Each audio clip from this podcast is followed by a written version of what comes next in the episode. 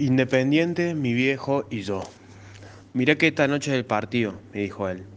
Hizo bien porque uno, a los cinco años, no tiene la conciencia cabal de la periodización del tiempo. Como mucho distingue el sábado y el domingo, porque esos días no hay que ir al jardín y papá se queda en casa a jugar con uno. Pero con los otros días y las otras noches la cosa se complica. Por eso, sin la advertencia de papá, hecha con el beso de recién llegado al atardecer, yo habría pasado por alto la infinita importancia de esa noche.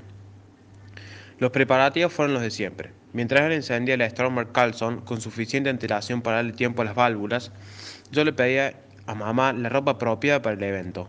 Primero se negó el pantaloncito corto, aduciendo que era invierno y que hacía mucho frío. Yo arguí hasta el cansancio que los jugadores juegan con pantalones cortos y al aire libre. Una salomónica intervención de papá desempantanó por fin el pleito con pantalón corto, pero sentado cerca de la estufa de querosene del comedor. Después me puse la camiseta roja con el cuadrito blanco, con el once de cuero cosido en la espalda, igualito que Daniel Bertoni. Papá, mientras tanto, iba trayendo la colección de trapos rojos y colgamos a, modo de bandera. Había pañuelos, una frazada, un pullover, un par de camisas chillonas. La lámpara de pie, el timón de barco que adornaba la pared, varias de las sillas, todos terminaron ocultos en nuestro rito ornamental y futbolero. Cuando llegué, rigurosamente, ataviado con los colores reglamentarios, me llené los ojos de banderas rojas. Lo único que nos faltaba era el viento para que flamearan como la cancha. Papá se negaba, pese a mis acoloradas argumentaciones, a vestir también el atuendo correspondiente. Nada de camiseta, y mucho menos de pantalones cortos. A mí me pareció un desperdicio, con tanto trapo rojo disponible y tan a mano.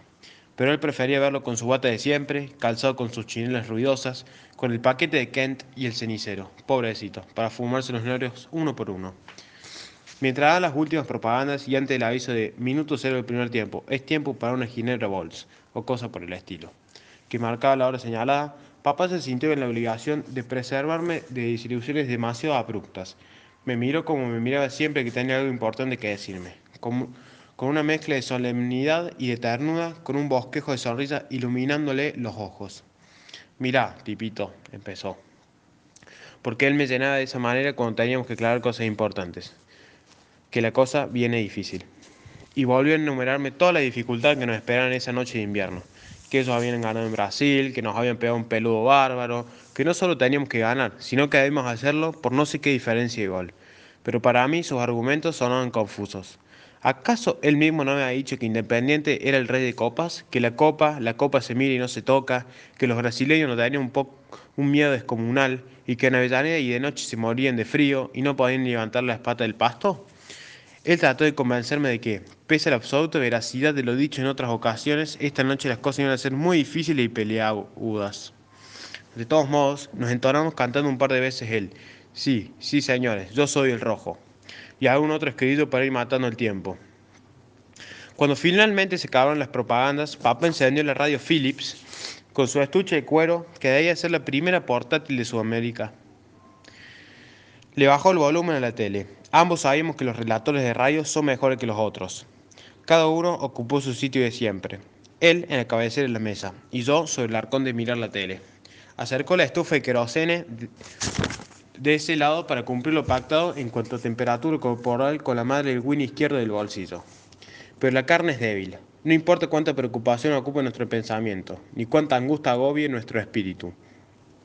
Uno siempre termina teniendo hambre o teniendo sueño y sucumbiendo a esas necesidades poco altruistas. Empecé a cabecear apenas empezado ese partido inolvidable. Mamá me dijo varias veces que me fuera a la cama, pero yo seguía ahí, impertérrito, sentado en el arcón, con las patas colgando y pateando en el aire como si estuviese en plena cancha en los escasos momentos de lucidez que tenía en medio de mi mar de sueño. Papá esperó un rato y después me dijo que me fuera, que me quedara tranquilo. Yo protesté, que de ninguna manera, que teníamos que salir ahí los dos, haciendo fuerza, con los cánticos y las banderas. Él me dijo con aire confiado que no hacía falta, que igual sin mí íbamos a salir campeones, que me quedara tranquilo, que los teníamos de hijos. Ante semejante desparramo de confianza le hice caso y me dormí. A la mañana siguiente, mamá me despertó para ir al jardín. Embotado de sueño, me dejé vestir, abrigar y conducir a la cocina a tomar la leche. Después ella me sentó en el sillón del living para atarme los cordones, como hacía siempre mientras esperábamos que pasara el micro. Apenas me despabilé un poco, recordé la noche de la víspera y me desesperé preguntándole el resultado del partido. A la luz del día y después de un sueño de reparador, mi deserción de la noche me parecía imperdonable. Ella me miró y dijo no saberlo. Le pregunté por papá y respondió que aún no se había levantado. Han pasado 25 años, pero aunque pasen 60 voy a recordarlo como si hubiese sucedido hoy. La casa está iluminada por uno de esos soles oblicuos y tibios del invierno. Yo tenía el guardapolvo cuadrillé lila y blanco y la bolsita en el regazo, bien agarrada en la diestra para no olvidármela. Otras veces me había pasado y me había quedado sin el jorjito de dulce leche y sin la taza de plástico para el mate cocido. Así que ahora la cuido más que mi vida. De repente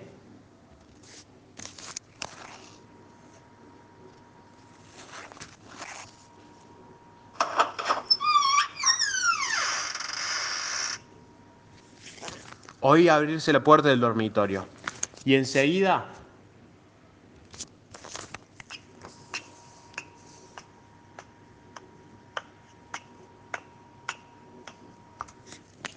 escuché el clásico arrastrar las chinelas en el parque del pasillo. El corazón me dio un vuelco. Lo llamé a los gritos. Entró a las carcajadas, preguntándome el motivo de mi ansiedad. Yo lo interrogué por el resultado, ya totalmente despierto, ya absolutamente pendiente de lo que dijeron sus labios, ya indiferente a mamá terminando de atarme los cordones. Él se acercó, se inclinó, me dio un beso de buenos días y se me quedó mirando con expresión jubilosa. Recién cuando volví a preguntarle me dijo que sí, que claro, que habíamos salido campeones de nuevo y que no me olvidara en el jardín de decirle a todo el mundo que Independiente había vuelto a salir campeón de América. Yo aún en medio de mi alegría me hice el tiempo de preguntarle cómo habíamos hecho. Si él me había dicho que era muy difícil, que en Brasil nos habían dado un baile bárbaro, que teníamos que hacerle como tres goles, que en el campeonato de acá andábamos como la mona. Él me miró risueño y sembró una semilla más en el fértil portero de mis sueños de pibe. Pero Tipito empezó, como enunciando una verdad ya reiterada hasta el cansancio. ¿No te dije que los brasileños ven la camiseta del rojo y se asustan tanto que no pueden ni mover las patas? ¿No te dije que con el frío se quieren volver a su casa a comer bananas para entrar en calor? Por eso te dejé dormir, porque era tan fácil que nos rebuscamos sin tu aliento. Y en medio de mi maravilla impávida terminó.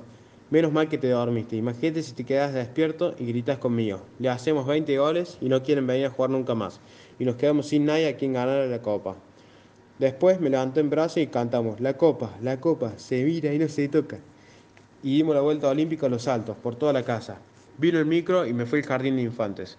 Supongo que esos son los recuerdos que se le meten a uno en los recovecos del corazón y echan cría y se nutren de su propio néctar y nos marcan para toda la vida.